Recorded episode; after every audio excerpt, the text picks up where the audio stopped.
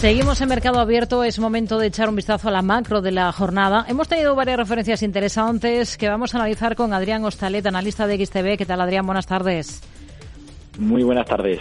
Aquí en la eurozona tenemos ese dato de IPC, es un dato preliminar que apunta a una cifra en febrero del 2,6% interanual, dos décimas por debajo de la subida del 2,8% de los precios en el primer mes de 2024. ¿Qué, ¿Qué, les ha parecido a ustedes el dato que lleva llega pues apenas una semana, unos días antes de esa próxima reunión del Banco Central Europeo?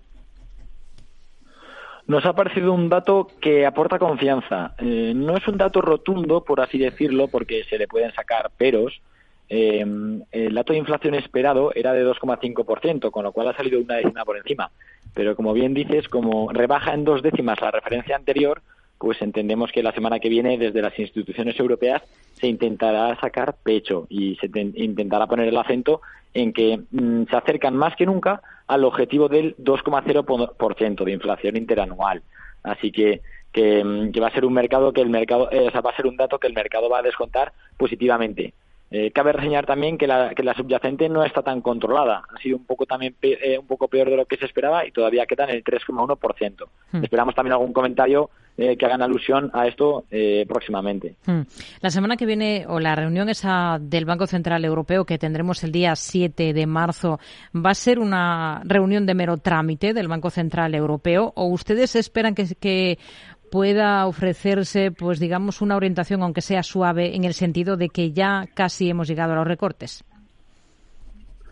Eh, no la entendemos como una reunión de trámite, porque aunque es verdad que la probabilidad de que mantenga los tipos de interés tal y como están ahora se sitúa en el 90%, sí que entendemos que Christine Lagarde eh, va a dar pistas sobre cuándo llegará el primer recorte de tipos de interés, que es donde ya van a poner eh, donde ya están puestos todos los focos. Hasta ahora no ha querido dar ningún tipo de pista, pero ahora que, ya estamos hablando de, una reunión del mes de marzo, eh, próximos a, eh, a, las de marzo, a, las de mayo, junio, que es cuando ya entendemos que debería llegar el primer recorte de tipos antes de irnos a las vacaciones del mes de agosto.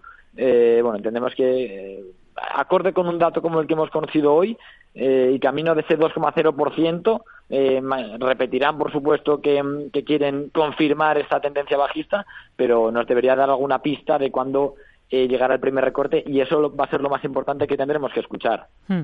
Hoy hemos tenido datos de PMI manufacturero en varios eh, puntos, también en la eurozona, un PMI manufacturero que cae tres puntos en febrero, desde los 42 y medio hasta los 45,5 eh, cinco del mes de enero.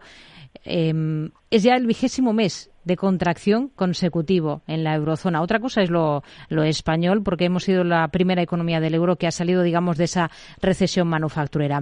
Em, en, todo caso, ¿qué le han parecido los datos? Se superan expectativas y eso, en principio, es positivo, ¿no?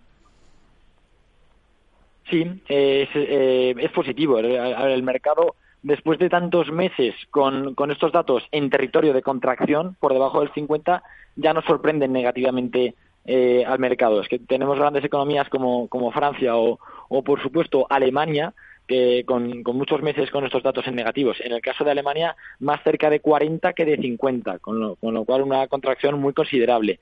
Eh, pero ya se ha puesto el foco en, en, otro tipo de datos, en otro tipo de datos como es el crecimiento del PIB, eh, dado que mm, eh, se espera que tardemos todavía un largo periodo en, llevar al territorio de expansión económica los datos tanto de PMI de manufactura como, de servicios. Hmm. En este caso, cualquier leve mejora, el mercado lo toma positivamente.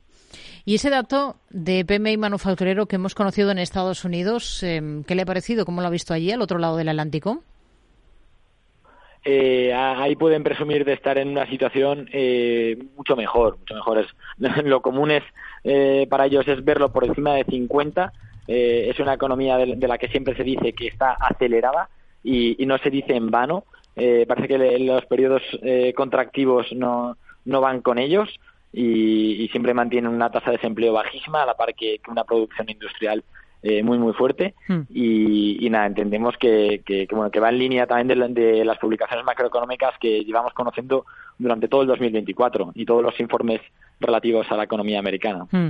China, también en el gigante asiático hemos contado con la referencia de que la actividad de las fábricas del país se ha vuelto a contraer por quinto mes consecutivo, se ha situado en 49,1 puntos. Es un dato, en todo caso, em, que contrasta con el publicado por la consultora Casing eh, su cálculo, el del PMI manufacturero, refleja una leve mejoría en febrero, hasta 50,9 puntos, desde los 50,8 de, de enero. Lo ideal sería hacer un promedio entre las dos cifras en el caso de China para evaluar, hacernos una idea de cuáles pueden ser las condiciones de la industria del país teniendo en cuenta la opacidad del país asiático, sí, eh, es mejor hacer un promedio, eh, dado que si nos ceñimos solo a los datos publicados por el gobierno chino, pues seguramente estaremos incurriendo en cierto margen de error. Eh, no obstante, creemos por parte de XTB que la salida va a ser muy paulatina, la, salida del oro por parte de China.